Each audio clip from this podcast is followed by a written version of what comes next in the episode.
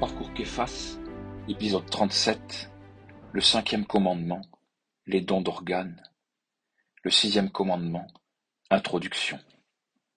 Alors ce soir nous reprenons nos catéchismes à la page 176, toujours euh, sur la question du cinquième commandement, tu ne tueras point l'innocent, ou euh, tu ne feras point d'homicide.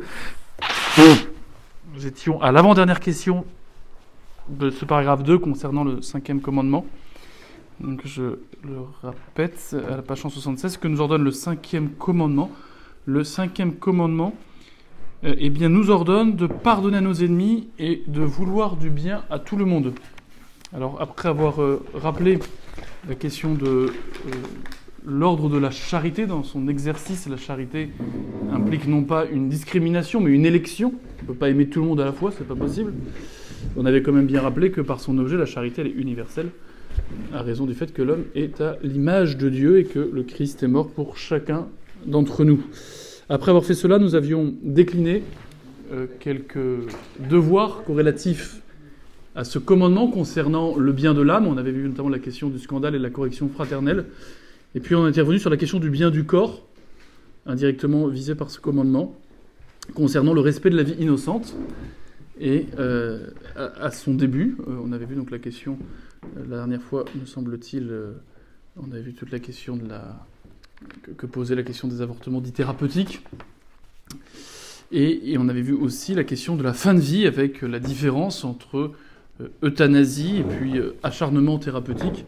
Et on avait dit que la doctrine de l'Église se situait d'une certaine façon entre ces deux extrêmes, car il n'y a pas de devoir à prendre des soins extraordinaires pour se maintenir à tout prix en vie lorsque euh, notre vie est de fait euh, menacée par une maladie. Euh, en revanche, il y a un devoir de prendre les soins ordinaires qui impliquent toujours, nous allons terminer là-dessus, l'hydratation et la nutrition, qui n'est pas un soin à proprement parler, mais qui est ce qui est requis pour n'importe quel être humain.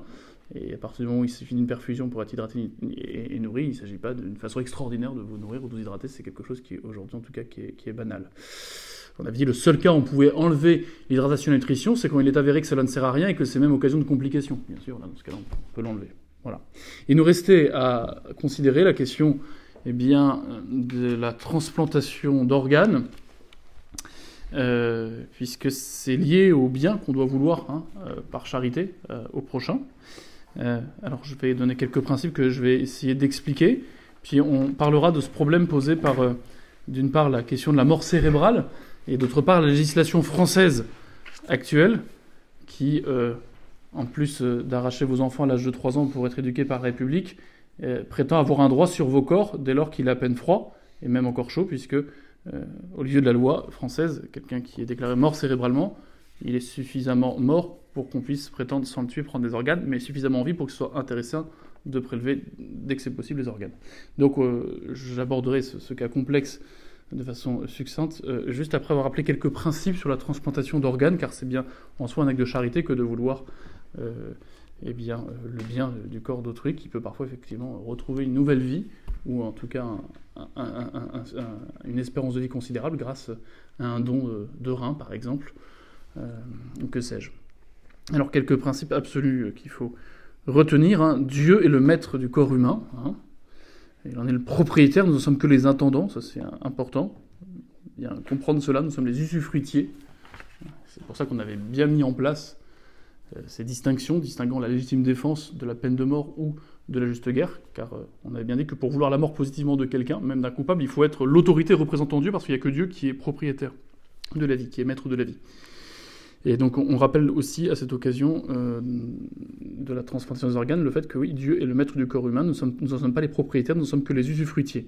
Deuxième principe que nous rappelons, c'est que euh, on peut effectivement accepter l'idée de euh, sacrifier une partie en faveur du tout, pour ce qui est du corps humain, et non pas pour ce qui est des âmes par rapport au bien commun garanti par l'État. On ne peut pas sacrifier son salut pour le bien commun temporel. En revanche, par rapport à notre corps humain, on peut sacrifier une partie de notre corps pour euh, que ce corps puisse continuer à vivre. Donc le sacrifice de la partie en faveur du tout relève bien de ce principe qu'on appelle le principe de totalité que je rappelle, là où se trouve la relation de tout à partie, la partie est subordonnée au tout et celui-ci peut, dans son intérêt propre, disposer de la partie. Hein. Euh, donc ça c'est très important, mais il faut bien comprendre encore une fois euh, ce que ce qu'on dit là, ça vaut pour l'individu concerné par une éventuelle ablation d'organes pour qu'il puisse continuer à vivre et qu'infection, par exemple, ne se propage pas sur tout le corps. Mais ça vaut pas, ça ne doit pas être compris et transféré un pseudo-pouvoir qu'aurait l'État sur les organes ou le corps des citoyens, hein, pour le bien d'un plus grand nombre, bien sûr.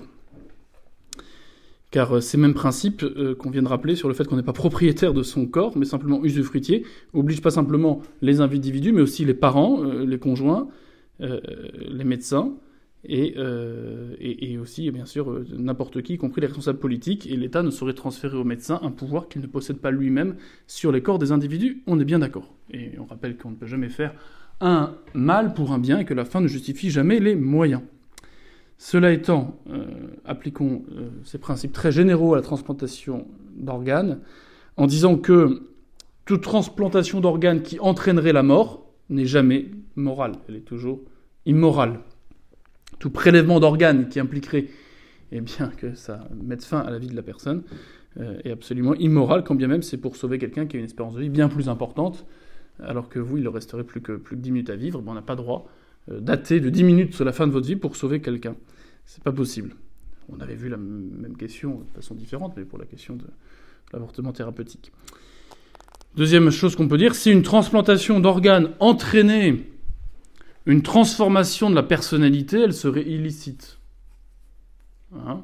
On le comprend assez bien. C'est-à-dire que si un jour, je sais pas, on arrive à, greffer un cerveau, qui est même le support de la mémoire sensible, vous imaginez bien que la, la personnalité de la personne va changer et que c'est contre la nature de l'humain, hein, qui euh, eh bien, n'est pas euh, un assemblage complexe euh, de pièces interchangeables.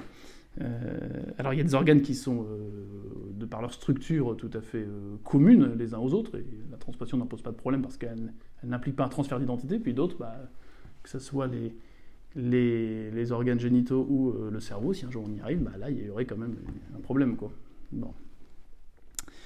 Il y aurait un problème parce qu'il y aurait, il y aurait une destruction, en fait, ou une modification euh, de l'identité de la personne, et donc d'une certaine façon un refus euh, du plan de Dieu sur, sur, euh, sur, les caractéristiques de la personne. C'est pour ça qu'on avait parlé, je crois, un tout petit peu des manipulations embryonnaires. On avait dit que ça pouvait être que uniquement thérapeutique et que ça ne pouvait pas être pour but de faire la sélection, de modifier les caractéristiques de quelqu'un.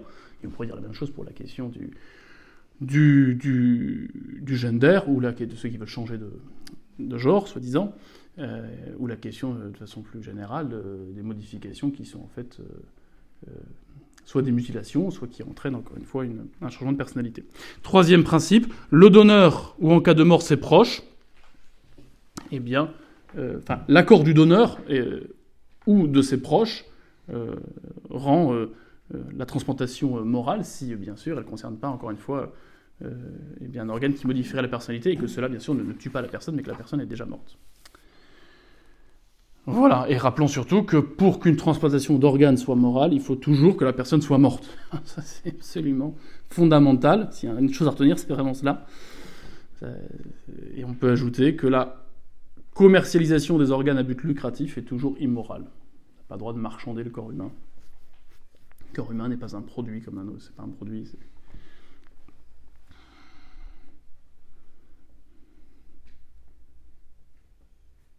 Alors oui, auprès de ce qu'on vient de dire, plus concrètement, on peut tout à fait admettre une transplantation de tissu animalier, du moment que ça n'altère pas, la personnalité de, la personne, on peut tout à fait... Euh, voilà, euh, je ne sais pas si c'est possible, quand, euh, vous que si, on avait à transplanter un cœur de mouton sur quelqu'un, bon ben... Après tout, c'est une pompe, hein, ça ne va pas changer grand-chose. Si c'est techniquement possible, on ne voit pas en quoi ça serait mal. Voilà, et puis on pourrait dire que la transplantation euh, d'un organe qui est à double exemplaire ne pose pas de problème. Vous avez deux reins, euh, bah, vous en donnez un, là pour le coup ça ne va pas vous tuer. Si euh, l'autre rein, il est attesté qu'il fonctionne bien, vous ne prenez pas de risque à considérer de donner un des deux. Donc, ceci étant posé, c'est assez, clair, on pourrait s'arrêter là, mais il y a quand même ce, problème, ce problème lié au fait qu'aujourd'hui, on prélève des organes sur des gens qui sont simplement euh, déclarés morts euh, cérébraux. Et deuxième problème posé par la loi en vigueur, c'est que on part du principe que si vous n'êtes pas inscrit sur un certain fichier, eh bien, vous êtes a priori donneur. Donc là, on part du principe qu'a priori, l'État a un droit de propriété sur vos corps. Donc ce qui est tout à fait euh, problématique euh, et euh, contre nature.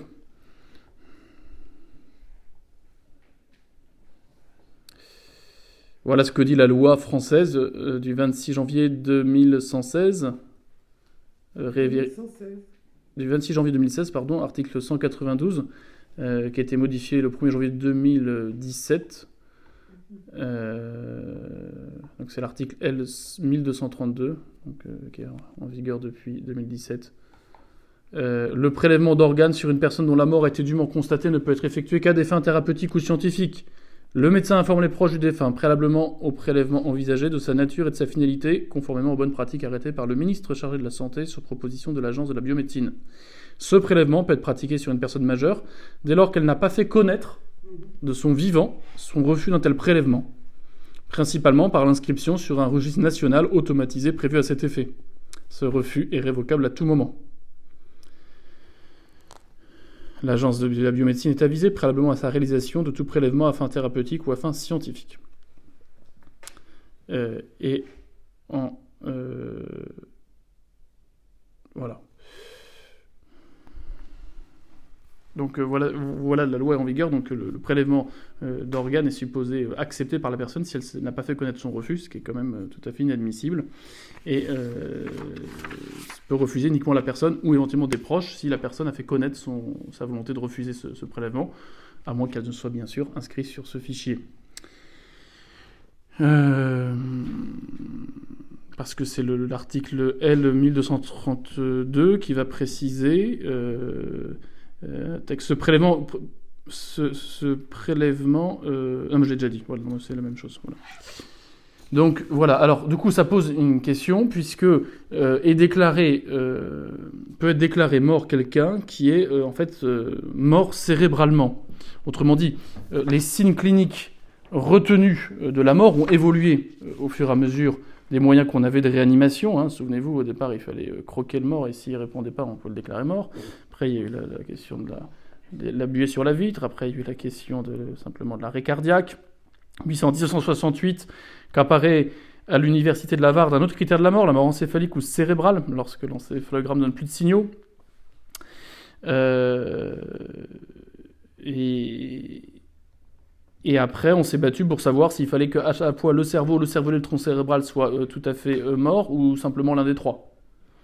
Alors, vous voyez, pour les pays latins et les États-Unis, il faut que les trois soient déclarés euh, euh, morts. Pour l'Angleterre, seulement le tronc cérébral. Et pour la plupart euh, des pays, seulement deux ou un des, trois cerveau, cerveau ou tronc cérébral. et on sait qu'en France, depuis 2006, hein, les prélèvements d'urgence à cœur arrêté sont possibles, ce qui n'implique pas forcément justement une, mort des trois. et, la loi a évolué dans un contexte où on en connaissait l'intérêt pour pouvoir permettre justement des greffes d'organes. Euh, voilà euh, comment, les critères de la mort sont fixés. Euh, donc, article R 1232.1 du Code de la santé publique qui fixe les critères cliniques de de la mort. Il évoque trois critères l'absence totale de conscience et d'activité motrice spontanée, l'abolition de tous les réflexes du tronc cérébral, l'absence totale de ventilation spontanée. La mort du donneur doit être constatée par deux médecins, et ces deux médecins ne doivent pas appartenir à l'équipe en charge de la greffe, éviter des conflits d'intérêts. Et ça doit être confirmé en principe, cette mort, par des encéphalogrammes réalisés à plusieurs heures d'intervalle.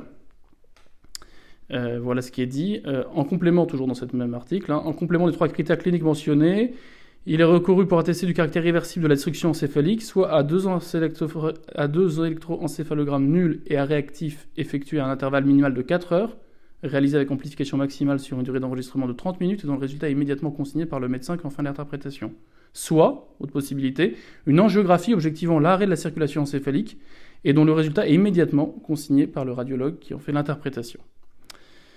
Donc, on semble dire que est mort quelqu'un qui est mort cérébralement et qu'à ce titre, dans ce cas-là, on peut prélever des organes, euh, y compris des organes vitaux, sans être euh, eh bien, inquiété euh, d'avoir éventuellement provoqué la mort par le prélèvement d'organes vitaux.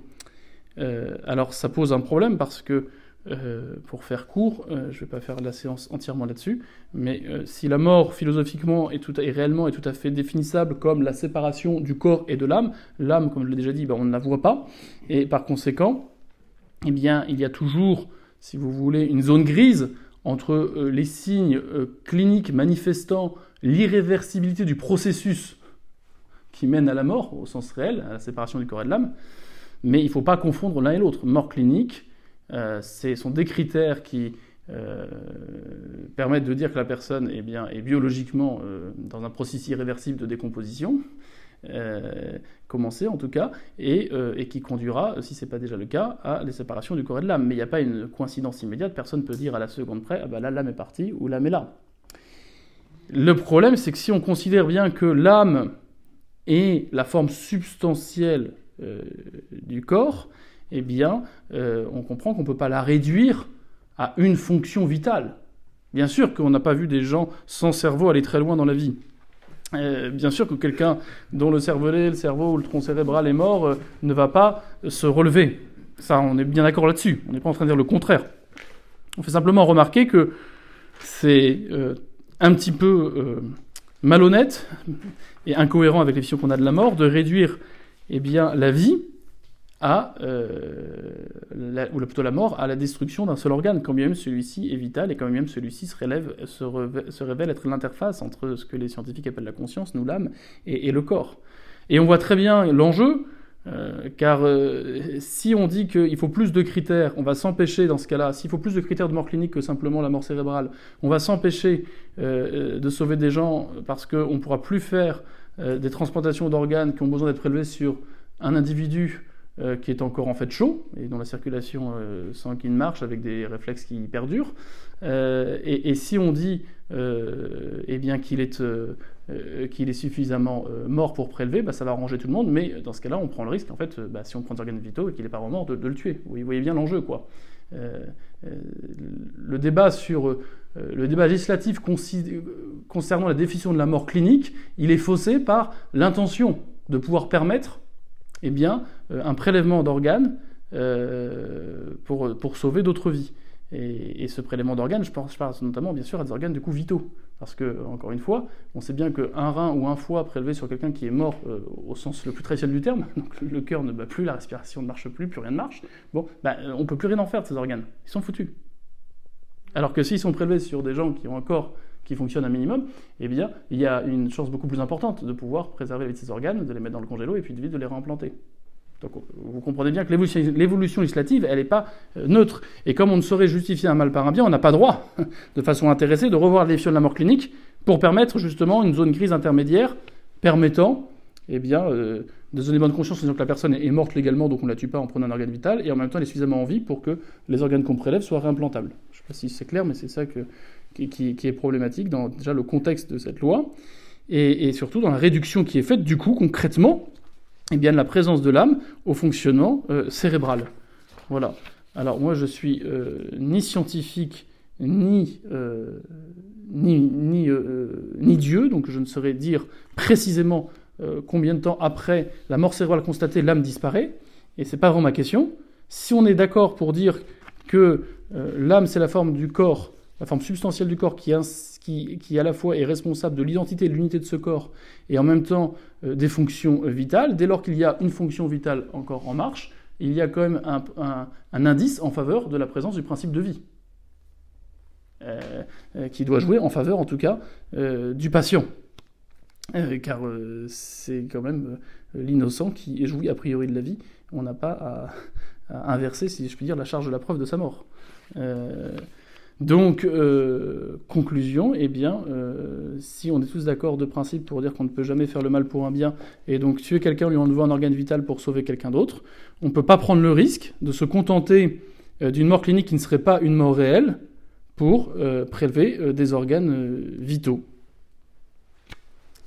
Je rappelle que l'âme, c'est pas un, c'est pas un organe en particulier, c'est un principe non corporel, principe d'unité et de vie euh, du corps qu'elle anime. Et, donc la manifestation de la présence d'une âme, c'est le mouvement. Voilà ce que dit saint Thomas, euh, première partie, question 64, article 1 de la somme théologique. Hein. Une partie du corps peut bien être en quelque façon principe vital, le cœur par exemple, mais non pas le premier principe. En effet, tout être en mouvement reçoit son mouvement. C'est vrai, mais puisqu'on ne peut remonter à l'infini, il est nécessaire qu'il y ait une cause du mouvement qui n'en reçoive pas. Eh bien, c'est ça l'âme. Donc on ne peut pas réduire, encore une fois, l'absence de l'âme au fait qu'il y a un, organe qui ne soit plus en mouvement, qui ne fonctionne plus. Non. Euh, alors c'est vrai qu'on a tâtonné hein, pour essayer de trouver un critère de mort clinique qui soit le plus proche de la mort réelle. Hein. Autrefois on donnait la priorité au corps, au cœur, pardon, maintenant c'est au cerveau. Euh, euh, mais ce qui est sûr, c'est qu'encore une fois, la mort, c'est pas la destruction, la corruption de tel ou tel organe, c'est la séparation de l'âme et du corps, qui est attestée de façon suffisante et, nécessairement par la cessation irréversible de toute opération vitale. Donc pas que le cerveau, mais aussi le cœur et les poumons. Voilà. Euh, si le cerveau cesse, eh bien, euh, si le cerveau cesse sa fonction vitale, eh bien, si le cœur, en revanche, et les poumons continuent à fonctionner même pendant peu de temps, ben, on peut penser que l'âme est en train de se séparer du corps, mais qu'elle n'est pas encore séparée du corps. Et donc euh, le mourant, il est en train de mourir effectivement, mais il n'est pas mort à ce moment-là. Voilà. Et il ne suffit pas de constater l'irréversibilité du processus engagé qui mène à la mort réelle pour dire que la personne est déjà morte. C'est ça qui fausse un peu les, choses. On retombe sur la question, si vous voulez, euh, du médecin qui, pour sauver la mère, euh, eh bien, va faire un avortement en disant quoi qu'il en soit, c'est les deux qui vont mourir et l'enfant n'a aucune chance de toute façon de vivre. Donc plutôt que d'attendre que l'enfant soit mort naturellement pour faire quelque chose, eh bien, euh, ou d'opérer simplement la zone abîmée, ben, par prévention, on va tuer l'enfant, puisque de toute façon, on est sûr qu'il ne pourra jamais vivre. Et on ne va pas prendre de risque pour la mère, au prétexte de la maintenir. D'être sûr qu'elle ne comprenne pas pour elle et qu'elle soit encore en vie. Oui, mais à la fin, je ne sais jamais les moyens. Même si au résultat, le médecin a raison sur le fait qu'il vaut mieux en soi euh, une vie que sauver que deux morts.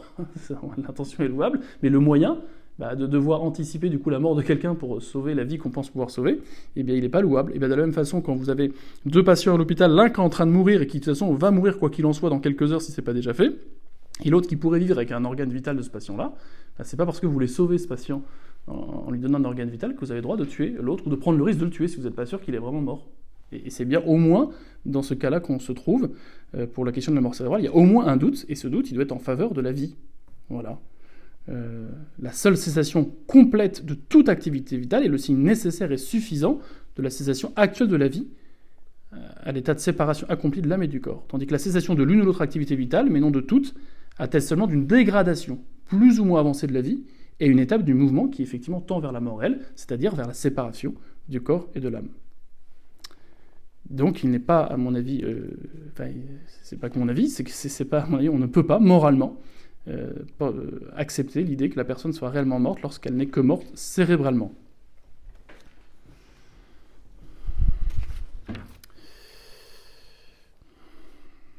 Donc concrètement, et encore une fois, j'insiste sur le fait que euh, le, pape Pie XII, notamment, rappellera que quand il y a un doute, c'est toujours en faveur de la vie innocente.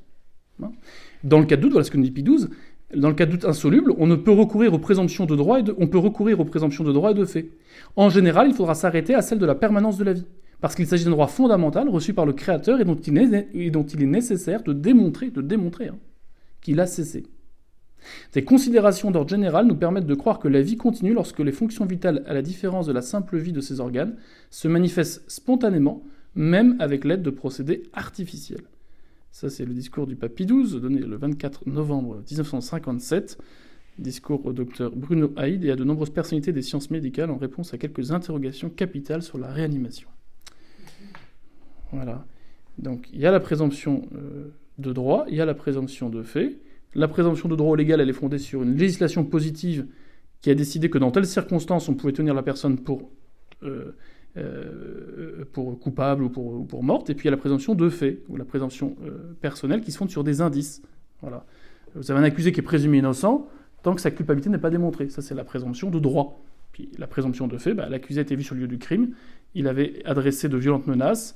Bon, voilà, il y a des indices qui permettent de penser que, eh bien, il est vraiment coupable. Bah, pour le cas de la mort, il faut qu'il y ait les deux types de présomption, de droit et de fait. Il ne s'agit pas simplement en gros, de faire euh, d'un doute ou d'un indice une preuve. Voilà. Autrement dit, la présomption de droit là qui s'applique, euh, c'est celle de dire qu'on ne prend jamais le risque de tuer un innocent. Donc c'est toujours euh, l'innocent qui est présumé être en vie en cas de doute. La présomption est en sa faveur, encore une fois. On doit agir au plus sûr, surtout quand il s'agit d'un bien aussi fondamental que celui de la vie. Voilà, de la vie de la personne qui est concernée par un éventuel meurtre si on lui provoquait ses organes. Voilà. Et puis la présomption de fait, bah elle va se fonder sur ce que nous disent les médecins. Il peut encore respirer artificiellement. Il arrive encore à ingérer certaines substances qu'on lui administre. Donc il y a bien des indices de fait voilà. Donc, disons que la mort cérébrale, qui est aujourd'hui donc la mort légale, euh, puisqu'elle est réduite, la mort légale en France, à l'absence totale de, de, conscience et d'activité motrice spontanée, à l'abolition de tous les réflexes du, du tronc cérébral, à l'absence totale de ventilation spontanée, donc je le rappelle, eh bien, elle ne peut pas être retenue comme euh, étant une mort réelle. C'est la raison pour laquelle on doit s'opposer dans ces cas-là au prélèvement d'organes vitaux, puisque si elle les acceptait, ça serait accepté qu'on soit tué par le prélèvement de ces organes vitaux. Alors vous me direz, bah, quand on est dans un état de mort cérébrale, on ne peut pas interagir avec l'équipe médicale en disant, bah, vous, pouvez, me prendre les organes que vous voulez, mais pas les organes vitaux, ça on ne peut pas le faire. C'est pour ça qu'on doit quand même faire part de ses volontés à nos proches, et on doit, à mon avis, eh s'inscrire sur le fichier national de refus de prélèvement d'organes, au moins pour ce qui concerne les organes vitaux. Pour éviter que le cas où on est à l'hôpital et déclaré mort cérébrale, euh, on nous pique les organes vitaux. Car il y aurait indirectement et si on en a conscience, ça implique une responsabilité. Il y aurait indirectement une complicité eh bien, à, euh, un suicide. Ou une, oui, Donc on n'a pas le droit. Alors beaucoup n'ont pas conscience, bien sûr. Ils ne savent même pas que cette loi prévoit qu'on est a priori d'honneur.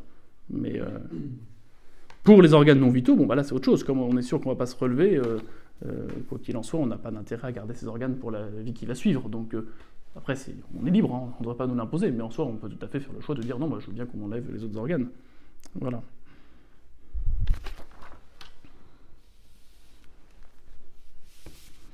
Et c'est un devoir de justice hein, euh, vis-à-vis de Dieu qui est lui-même l'auteur de la vie. Vis-à-vis des hommes, on doit témoigner de la vérité de cette vie qui ne nous appartient pas. Et puis, euh, c'est aussi un devoir de charité, une charité bien ordonnée qui commence par nous-mêmes. Âme et corps. On doit, on doit s'aimer de façon ordonnée, âme et corps. Et le corps étant fait pour l'âme, on ne doit pas, au prétexte de sauver le corps d'un autre, eh bien, s'enlever une partie, accepter qu'on nous une partie du corps qui, entraînerait en fait euh, eh un refus du plan de Dieu, c'est-à-dire euh, un, refus de considérer que l'heure de notre mort ne nous appartient pas et qu'on n'a pas la à la hâter même pour de bons motifs. Voilà, je conclus ce chapitre sur le cinquième euh, commandement, sauf s'il y a des questions, c'est une question un peu complexe. Je recommande deux ouvrages quand même intéressants.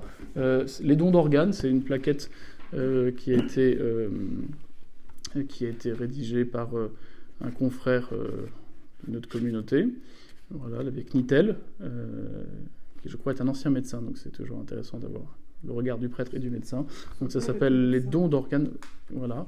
Et puis, il est sorti aux éditions du CERF, même s'il n'est pas malheureusement d'une communauté reconnue par le Saint-Siège, il a quand même une certaine autorité qui est reconnue, puisque le CERF n'a rien de n'a rien traditionnaliste et tout à fait une édition qui est sérieuse. Ça ne veut pas dire qu'elle lit que des bons livres, mais en tout cas, elle reconnaît une certaine compétence à ce prêtre sur ces sujets-là. Et donc, il a sorti, ce prêtre, euh, un livre aux éditions du CERF euh, qui s'appelle Au service de la vie 20 leçons de bioéthique. Voilà, qui aborde tant les questions de début et de fin de vie qu'on a pu euh, aborder rapidement, que la question des greffes et des dons d'organes, avec la question aussi, bien sûr, des manipulations génétiques et puis de la coopération au mal, puisque nous sommes tous confrontés de près ou de loin à ces questions. Et nous devons savoir les expliquer aussi à nos proches.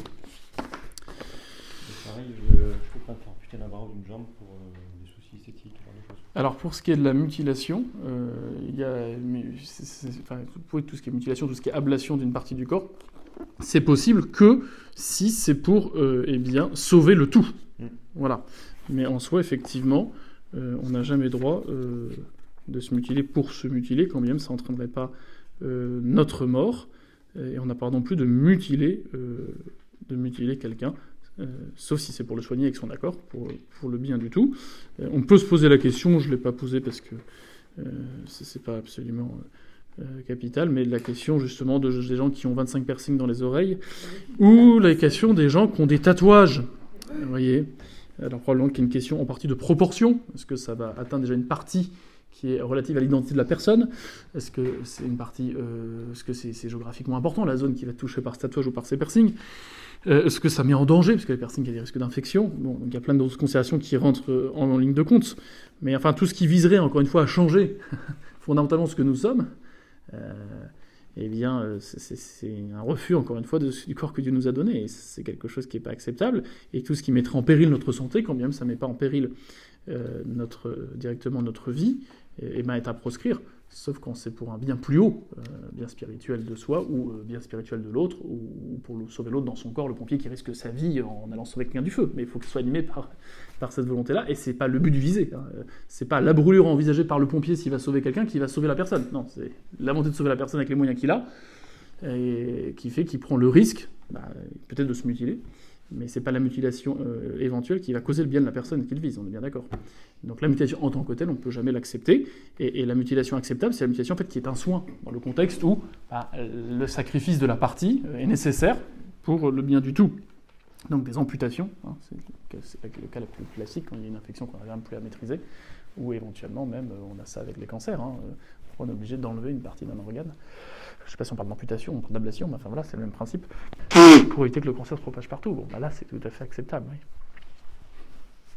Voilà, alors je conclus cette partie sur le cinquième commandement, à la page 176, par ces dernières questions du catéchisme. Que doit faire celui qui a porté tort au prochain pour la vie du corps, pour la vie de l'âme Ou pour la vie de l'âme, donc la vie de l'âme, hein, c'était tout ce qui était la question relative au scandale. Donc il ne suffit pas que celui qui a porté tort au prochain se confesse, il doit aussi réparer le mal qu'il a fait en compensant les torts qu'il a portés, en rétractant les erreurs qu'il a enseignées, en donnant le bon exemple. C'est compliqué. C'est compliqué parce que euh, même si on comprend effectivement que dans tout péché, il y a deux choses. Il y a le désamour de Dieu euh, qui est euh, rétabli par la confession, déjà par de contrition parfaite. en revanche, il y a la peine du, au, péché qui est là pour compenser hein, le déplaisir fait à Dieu euh, l'absence de gloire qu'on lui a procurée par ce péché, ben, on va le compenser par une bonne œuvre. Et c'est tout le sens de la pénitence que donne le prêtre, c'est tout le sens euh, des mortifications chrétiennes, des temps de pénitence que nous avons à l'avant et au carême chaque année, autrefois des quatre temps, des vigiles. Mais euh, on comprend que cette peine pour réparer nos péchés, elle implique nécessairement toujours la restitution des dommages causés aux tiers. Et, c'est le cas de façon spécifique lorsque on commet un péché d'injustice contre le corps ou l'âme de quelqu'un. Le souci, c'est que c'est difficilement réparable concrètement. Quand on a tué quelqu'un, aller, réparer, c'est compliqué quoi. Vous voyez, la réparation, elle, est très difficile à envisager. Alors il y a toujours une réparation possible, même si elle est partielle, et c'est pas parce qu'on peut pas réparer complètement qu'il faut pas réparer du tout. On peut toujours dire des messes pour la personne, on peut toujours euh, entretenir son tombeau, on peut euh, assurer une assistance aux proches qui vont rester veufs euh, ou veuves ou orphelins. Bon, mais bon, une vie, ça reste irremplaçable, donc euh, on ne la rendra jamais, la vie de la personne qui, à qui on l'a ôté. Bon, euh, ça c'est pour la vie du corps. Pareil, quand on a mutilé quelqu'un, bah, vous avez rendu borgne quelqu'un euh, par imprudence, vous étiez un peu pompette ce jour-là, vous avez voulu jouer, puis un coup qui est parti dans l'œil, bon, bah, ça va être très compliqué, quoi. Sauf si, si, vous allez mourir, vous êtes mort cérébral et que vous tenez votre œil à ce moment-là, mais bon, ça ne se prévoit pas. Donc vous voyez, bon, ça c'est le corps, et puis, et puis pour l'âme, c'est encore pire, parce que déjà, vous ne savez pas forcément quand vous scandaliser les gens. Parfois, si vous n'aviez pas, si c'était pas un scandale diabolique, vous n'aviez pas l'intention, vous n'aviez pas fait le mal avec l'intention que la personne fasse la même chose que vous, euh, ou vous l'avez pas induit directement à dire fais ci, fais ça, mais c'est simplement votre mauvais exemple qui a fait euh, indirectement induit la personne à penser que c'était pas si mal que ça, et, donc elle l'a fait. Bon bah là, vous n'avez même pas forcément conscience hein, de, du scandale dont vous avez été l'occasion, donc c'est pas évident de réparer euh, quand vous savez même pas ce qu'il faut réparer. Bon, et puis il y a des choses on peut pas revenir en arrière. Hein, il y, a des paroles qui ont euh, une portée euh, irrécupérable. On aura beau demander pardon, on aura beau euh, essayer de dire du bien de la personne qui a dit du mal. Si on a dit par exemple du mal de quelqu'un qui est. je parle pour la, médisance, quoi. Si on a dit du mal de quelqu'un qui est vrai, vous n'allez pas mentir en disant non, non, mais en fait, non, non, cette personne est tout à fait honnête, elle n'a rien à se reprocher et elle n'a jamais volé. Alors de fait, tout le monde sait qu'elle a volé. vous n'allez pas dire qu'elle n'a jamais volé si elle a volé, quoi. Bon, et en même temps, si vous l'aviez pas dit à telle personne, eh bien, probablement que la personne aurait gardé son poste, quoi. Elle n'aurait pas été licenciée. Bon, euh, elle n'aurait pas été mise à la fin de sa période d'essai euh, dehors. Donc vous voyez, il y, a des paroles qui ont des conséquences irréversibles, on ne va pas mentir pour réparer, parce qu'on ne peut jamais le mal pour un bien. Euh, donc c'est compliqué. On raconte cette histoire de cette dame vous connaissez tous, mais cette histoire est amusante et je crois qu'elle est là pour marquer les esprits euh, dans l'usage qu'on fait de la langue et ça rejoint l'épître de Saint Jacques, je crois qu'il combat la langue à un gouvernail, car la, langue est un tout petit organe, mais il nous fait faire plein de péchés. il suffit de, suffit de voir quand vous êtes en retraite. Enfin, moi personnellement, quand je suis en retraite, j'ai beaucoup moins de choses à dire en confession. Euh, faut qu'on a 5 jours de retraite. Bon, bah, si on se confesse toutes les semaines, on n'a pas grand chose à dire à la fin de la retraite. Quoi. Il s'est pas passé grand chose. Bon, la parole est quand même occasion de beaucoup de péchés. Et, euh, et donc, une dame qui se confesse à Saint Philippe Néri euh, de ses médisances. Et calomnie peut-être, mais surtout médisances. Et bien, la- le Saint Philippe Néri, qui était un comique et un grand pédagogue, c'est lui dont on dit qu'il se rasait parfois que d'un côté.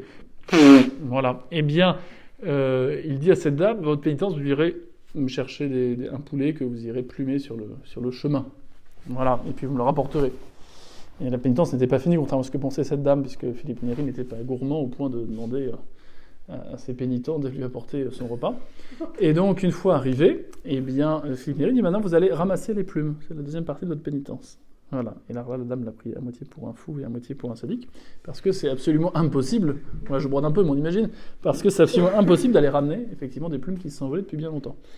Eh bien, Saint Philippe Néri lui a dit bah, c'est exactement ce qui s'est passé avec vos paroles. Vous êtes incapable, effectivement, comme vous le voudriez, eh bien, de réparer complètement parce que le mal que vous avez dit, surtout s'il est vrai, eh bien, il va être redit. C'est le téléphone après arabe, en plus, ça va être amplifié, déformé, ça va être. Bon.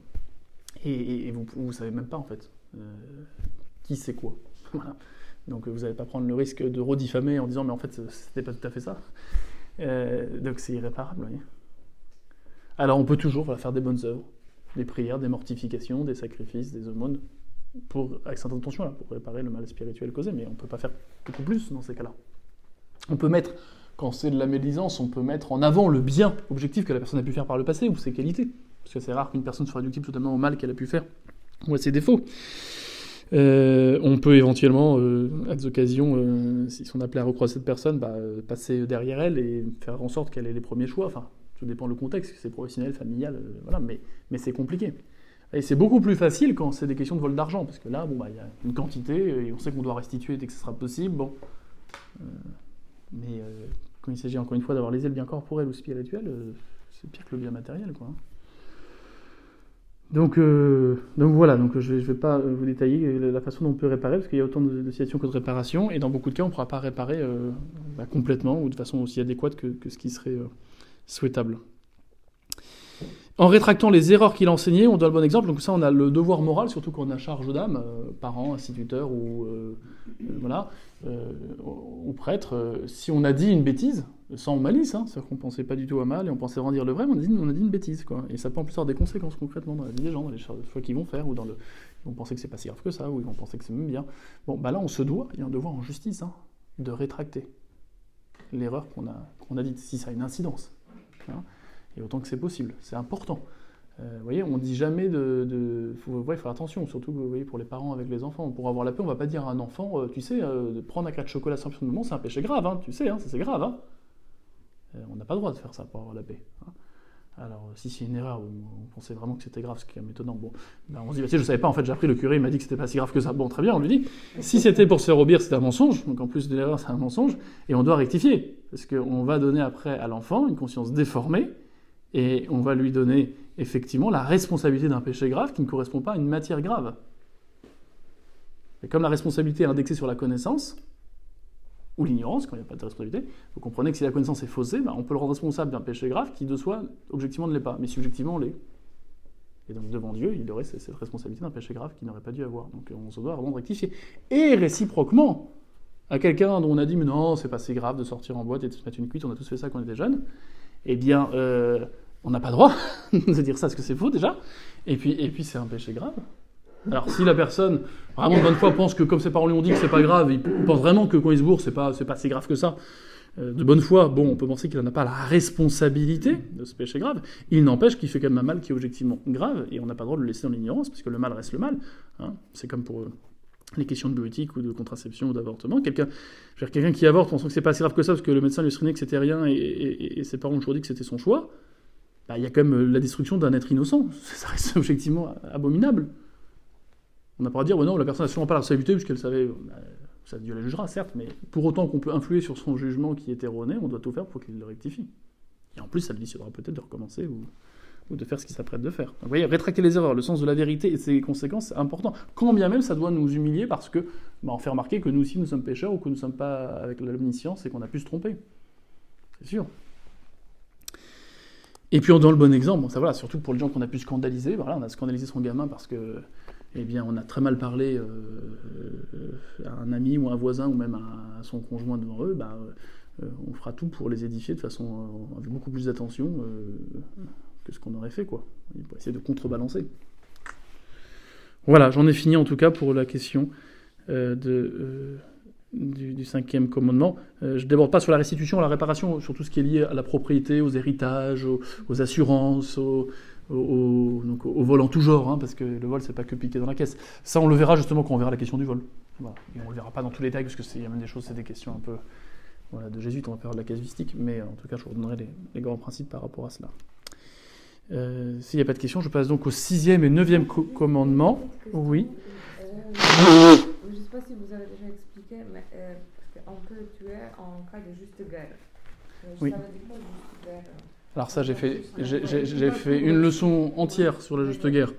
Donc, je ne vais pas y revenir. en revanche, je vous invite à, consulter Claves, où vous avez, eh bien, eh bien, vous avez l'ensemble des, l'ensemble des, l'ensemble des, comment dire, des cours de catéchisme, de CAFAS, et, donc c'était il y a deux séances déjà, deux ou trois séances. Et on avait vu la, question aussi de la question de la, de la détention des armes de destruction massive, notamment l'arme nucléaire. Voilà. Il y a un peu de retard et c'est fait exprès, pour éviter une concurrence déloyale. Voilà. Alors on arrive au sixième et au neuvième commandement, qui est un commandement délicat puisqu'il a trait à la chasteté, à la pureté. Alors ils sont regroupés par le catéchisme euh, euh, en, un seul paragraphe. On le comprend aisément puisque les deux concernent en fait la même vertu, hein, la vertu de chasteté. Euh, le sixième défend expressément l'adultère, quant au neuvième, il défend bah, tout pensée et désir impur. Voilà. Donc ils sont regroupés à juste titre de cette façon-là. Que nous défend le sixième commandement? Tu ne feras pas d'impureté le sixième commandement, tu ne feras pas d'impureté, nous défend tout acte, tout regard, toute parole contraire à la chasteté et euh, l'infidélité dans le mariage. Ça, c'est la façon dont est euh, défini dont, comment dire, expliquer le sixième commandement euh, dans sa dimension, euh, il faut le dire, quand même euh, négative. Je pense qu'il faut quand même plutôt parler de la vertu, hein, qui est directement concernée par ce commandement, pour comprendre justement ce qui est défendu. Comment définir la chasteté de façon la plus complète et simple? On pourrait dire que la chasteté, c'est la vertu morale hein, qui règle, suivant l'usage de la droite raison, l'usage et bien des fonctions sexuelles et de toute délectation charnelle. C'est en fait une fille de la tempérance. Hein, cette tempérance qui est une des vertus cardinales. Hein. vous savez que, euh, outre les vertus euh, théologales, foi, espérance, charité, qui nous euh, unissent directement à Dieu, il y a les vertus morales qui concernent notre, notre agir. Et ces vertus morales ont des vertus principales, duquel découlent toutes les autres vertus. Alors il y a la vertu de prudence, hein, qui règle l'intelligence quant à la façon d'agir dans des circonstances précises, il y a euh, la vertu euh, de force, hein, qui règle euh, l'irascible, et la, gestion de toutes les émotions qui sont en lien avec eh ce qui demande la persévérance difficile dans le bien difficile à atteindre, ou la résistance au mal. Et puis il y a la tempérance, qui elle est dans le concupiscible, hein, et qui va régler justement le concupiscible, c'est-à-dire l'attrait des biens sensibles. Et puis, j'ai oublié, bien sûr, avant j'aurais dû dire la justice, qui est dans la volonté, qui règle euh, eh bien, la relation à autrui. La prudence nous fait bien agir dans les circonstances données, c'est une vertu qui perfectionne mon intelligence pratique. La, la justice perfectionne la volonté, elle me fait euh, agir droitement selon l'usage de la saine raison dans mes relations aux autres, et elle me fait rendre à chacun ce qui lui est dû. Euh, la force, donc, elle règle euh, l'appétit de l'irascible, selon l'usage de la droite raison, quant à la tempérance, elle règle l'appétit du concupiscible, euh, en nous faisant aimer de façon ordonnée les biens sensibles. Ordonnée à quoi? À notre fin ultime, qui est le bonheur en Dieu. Et ça, même les sages, j'allais dire l'Ancien Testament, mais surtout les philosophes grecs, notamment Aristote, sans la révélation, hein, tenaient tout à fait cette, cette, structure des vertus et cette idée que tout doit être L'humain, le sage, est celui qui a apprivoisé l'ensemble de ses facultés les faisant toujours gouverner sous l'empire de la raison, éclairé par euh, eh bien, ce qu'il peut savoir euh, de, de, son origine et de son but, du but de la vie, qui est le bonheur euh, dans la contemplation de la vérité, partagé avec son semblable, l'amitié. Bon. Et donc tout le, reste être, tout le reste de la vie doit être ordonné à cela. Hein. et les vertus, c'est ça qui va me permettre de me détacher de toute aliénation, me faisant déchoir ma condition humaine pour me rabaisser une condition animale. Car le risque, en tout cas lorsque je n'ai pas la vertu de force ou de tempérance, c'est de me faire guider par mes instincts, par ce que certains appellent les pulsions, euh, d'autres les tendances. Je ne vais pas euh, m'amuser à faire un, combat de mots, on voit bien ce que ça veut dire. L'homme est un animal rationnel, il y a une partie animale et une partie rationnelle. Et après le péché originel, ça pour le coup les Grecs le percevaient mais ne le disaient pas parce qu'ils n'en avaient pas la révélation, mais il y a une dichotomie. C'est-à-dire que la raison n'a plus un pouvoir et la volonté n'a plus un pouvoir immédiat sur la sensibilité. Ils ont un pouvoir politique. Hein, non pas un pouvoir despotique, c'est-à-dire que ce n'est pas un pouvoir immédiat. Il ne suffit pas de dire je ne me mets plus en colère et puis je ne suis plus en colère. Il faut que je change de pièce, il faut que j'arrête de voir cette personne qui me casse les pieds, il faut que euh, je pense à un truc très triste, enfin voilà, mais je ne peux pas directement ne plus me mettre en colère parce que je me dis qu'il ne faut plus mettre en colère, non? Alors, euh, la tempérance règle donc l'amour des biens sensibles de façon à ce qu'on les aime de façon ordonnée, et elle a euh, deux, filles particulières, si je puis dire, ce qui va régler l'usage du boire et du manger, parce que c'est quand même euh, important, n'est-ce pas? Donc c'est la sobriété. Et puis, il va avoir la chasteté pour ce qui règle euh, l'usage des plaisirs, euh, des plaisirs charnels, des plaisirs sexuels. C'est dans ces deux domaines, en tout cas, que les plaisirs d'essence sont les plus forts. Pourquoi? Parce que c'est ces deux domaines où eh bien, le bien qui est en jeu est le plus important. Pour la nourriture, il s'agit quand même de se maintenir en vie.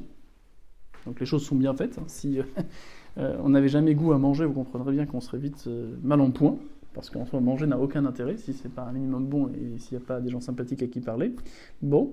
Euh, et, quant à la, euh, et, quant à la sexualité, c'est la même chose. S'il n'y avait aucun plaisir à avoir euh, des relations lorsqu'on est marié, mari-femme, bah, on peut penser que il y aurait beaucoup moins d'enfants et que la propagation de l'espèce serait mise, la survie de l'espèce serait mise en danger. Donc il y a une proportion entre le plaisir attaché à ces fonctions-là et le bien auquel ces fonctions-là concourent bien de la survie pour celui qui se nourrit, bien de la transmission de la vie euh, euh, pour ceux qui, dans le mariage, ont euh, un bon usage ordonné de la sexualité. Donc, après avoir rappelé donc, ce qu'est la chasteté, on peut dire que le sixième et neuvième commandement en condamne tous les péchés contre cette vertu, contre tout ce qui irait contre l'usage ordonné, raisonnable des fonctions sexuelles. Alors, comment comprendre ce qu'est un usage ordonné, raisonné euh, raisonnable des fonctions sexuelles, eh bien, il faut euh, repartir de la finalité, du but, hein, de ce pourquoi nous avons euh, ces organes. Quel est le but de la complémentarité sexuelle C'est de cela qu'il faut partir. On comprend qu'il y a une altérité, homme-femme, qui appelle à une union, car c'est de leur complémentarité qu'il y a une totalité qui est possible, et que cette totalité, permise par l'union homme-femme, elle est ordonnée un but. Tout est fait, n'importe quel biologiste, médecin, gynécologue vous dira que tout est euh, bien pensé pour que l'union de l'homme et la femme puisse être féconde. C'est même le premier but, tout est pensé de façon complémentaire pour que la vie soit possible, et c'est même valable au niveau génétique, où tant l'homme que la femme donnent la moitié du patrimoine génétique du gamin qui va être conçu. Donc c'est finalisé. C'est pas un hasard qui est cette complémentarité homme-femme. C'est finalisé par la transmission possible de la vie. Et puis, c'est aussi finalisé euh, comme euh, permettant une expression physique euh, charnelle, conforme donc à la nature humaine qui est nature incarnée, nous ne sommes pas des anges, et bien d'un amour exclusif, total, vis-à-vis eh bien d'une personne du sexe opposé qu'on a choisi pour la vie. Donc si on a bien en tête justement ces deux finalités de la sexualité qui vont justement faire toute la différence entre un usage ordonné de celle-ci et un usage désordonné, on va comprendre que s'oppose à la chasteté tout ce qui est contraire à ses finalités.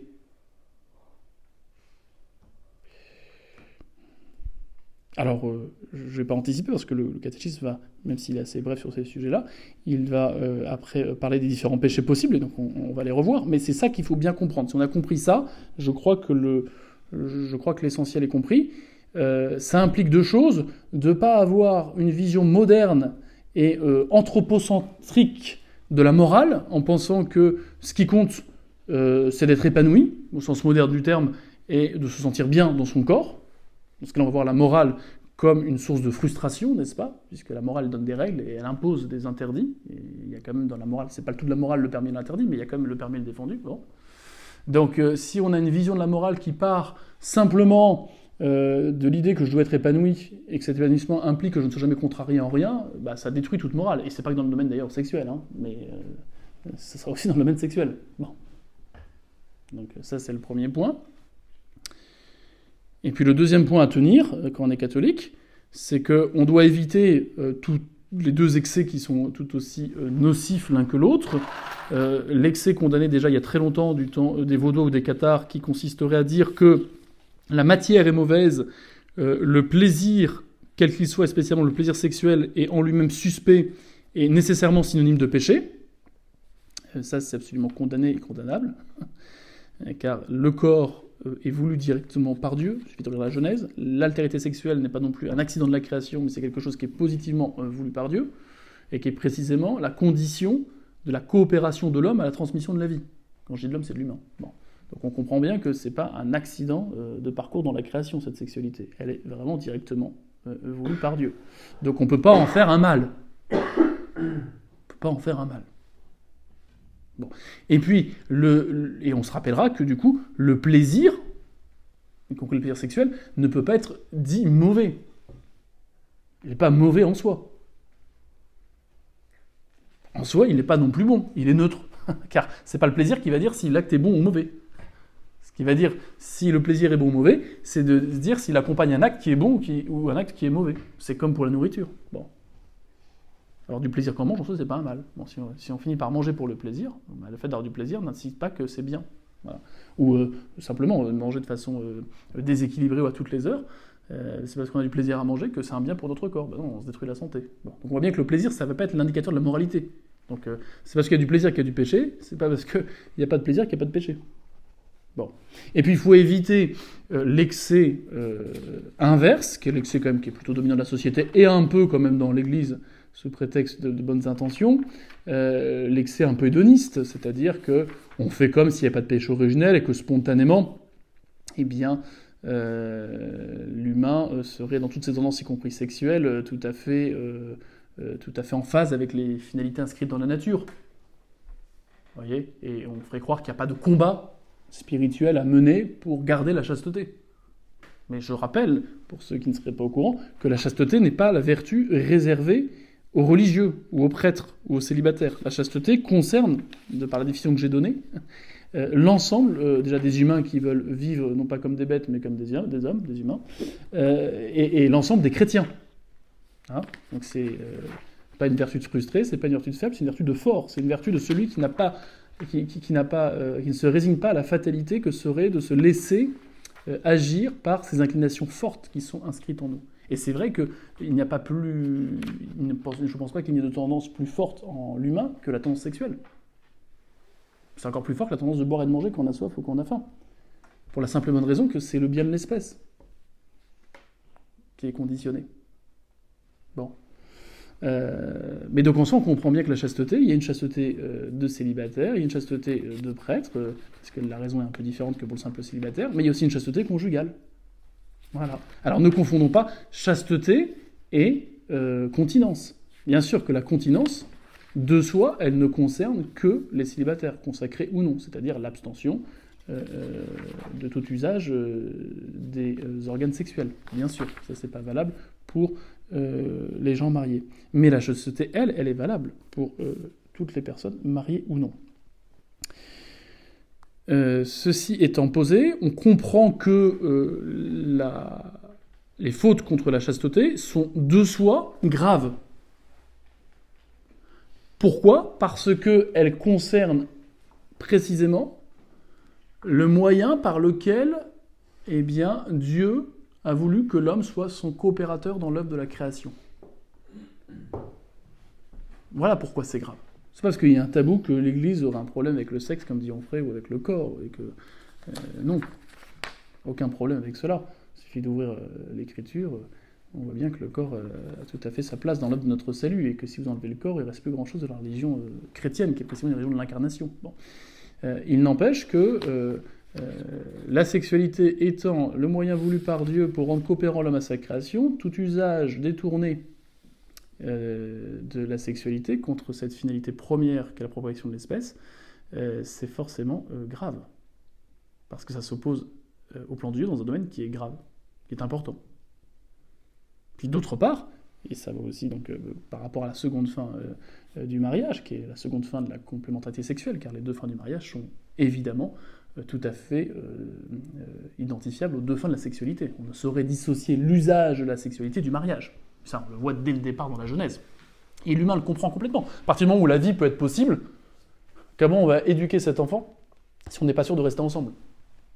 Ça implique un pacte au moins naturel de rester ensemble. Si on veut que l'enfant puisse connaître son père, hein, déjà, ce qui peut être pas mal pour l'éduquer, et puis si on veut que madame soit pas seule pour l'éduquer on comprend très bien que. Et, d'autre part, euh, par rapport à, la deuxième fin du mariage, qui est l'amour euh, mutuel, le soutien mutuel, et puis l'amour, euh, on comprend bien que le don des corps implique une intimité, hein, qui est forcément l'expression d'une volonté de vouloir le bien de la personne de façon inconditionnelle. on n'a pas une relation sexuelle avec le premier ou la première venue. Ça implique comme une certaine connaissance de la personne, et une certaine complaisance, et une certaine communion. Donc on comprend bien qu'il y aurait quelque chose de contre-nature. Et il n'y a pas de catholique pour cela. De dissocier usage de la sexualité d'avec contrat au moins naturel, de rester l'un avec l'autre. Tant par rapport à l'enfant qui peut survivre des unions, que par rapport euh, à ce que euh, le corps est censé signifier euh, lorsqu'il s'unit avec le sexe opposé. et donc tout ça pour dire que les, donc les, péchés qui s'opposent euh, à la vertu de chasteté sont deux fois graves parce que voilà, ils s'opposent à ces deux finalités très nobles voulues par Dieu et qui sont euh, celles du mariage. On va distinguer les péchés selon leur la faculté dont ils émanent. Les péchés en fait par pensée, qui sont plus dans l'ordre de l'intelligence ou de l'imagination, les péchés qui sont dans l'ordre de la volonté, du, désir, et puis les péchés réels, externes, pas, pas réels, pardon, mais externes, hein, que vise directement euh, le sixième commandement, euh, qui est ramené à l'adultère, mais en fait qui euh, implique tout usage désordonné de ses organes sexuels. Donc on en redira un mot, mais ça vaut bien sûr pour l'adultère, ça vaut pour la prostitution, ça vaut pour d'abord la fornication, l'adultère, la prostitution dans l'ordre de gravité, la sodomie, la bestialité, la masturbation. En gros, voilà, c'est les péchés externes qui sont condamnés par par euh, ce commandement. Et puis il y a tous les péchés internes de euh, pensée morose, de complaisance dans des actes défendus, ou de désir euh, d'avoir, de, poser des actes défendus, même si on ne peut pas les poser. voilà, ben on reverra ça un peu plus en détail la prochaine fois, en suivant les, questions du, catéchisme. Mais là, je crois que je vous ai donné l'essentiel de ce qu'il faut comprendre pour être à l'aise avec les non-catholiques qui regardent cette vertu comme une vertu un petit peu, alors déjà, d'un autre temps, bon, euh, parfois aussi une vertu d'hypocrite parce que les gens ne pensent plus que c'est possible d'être chaste. Voilà.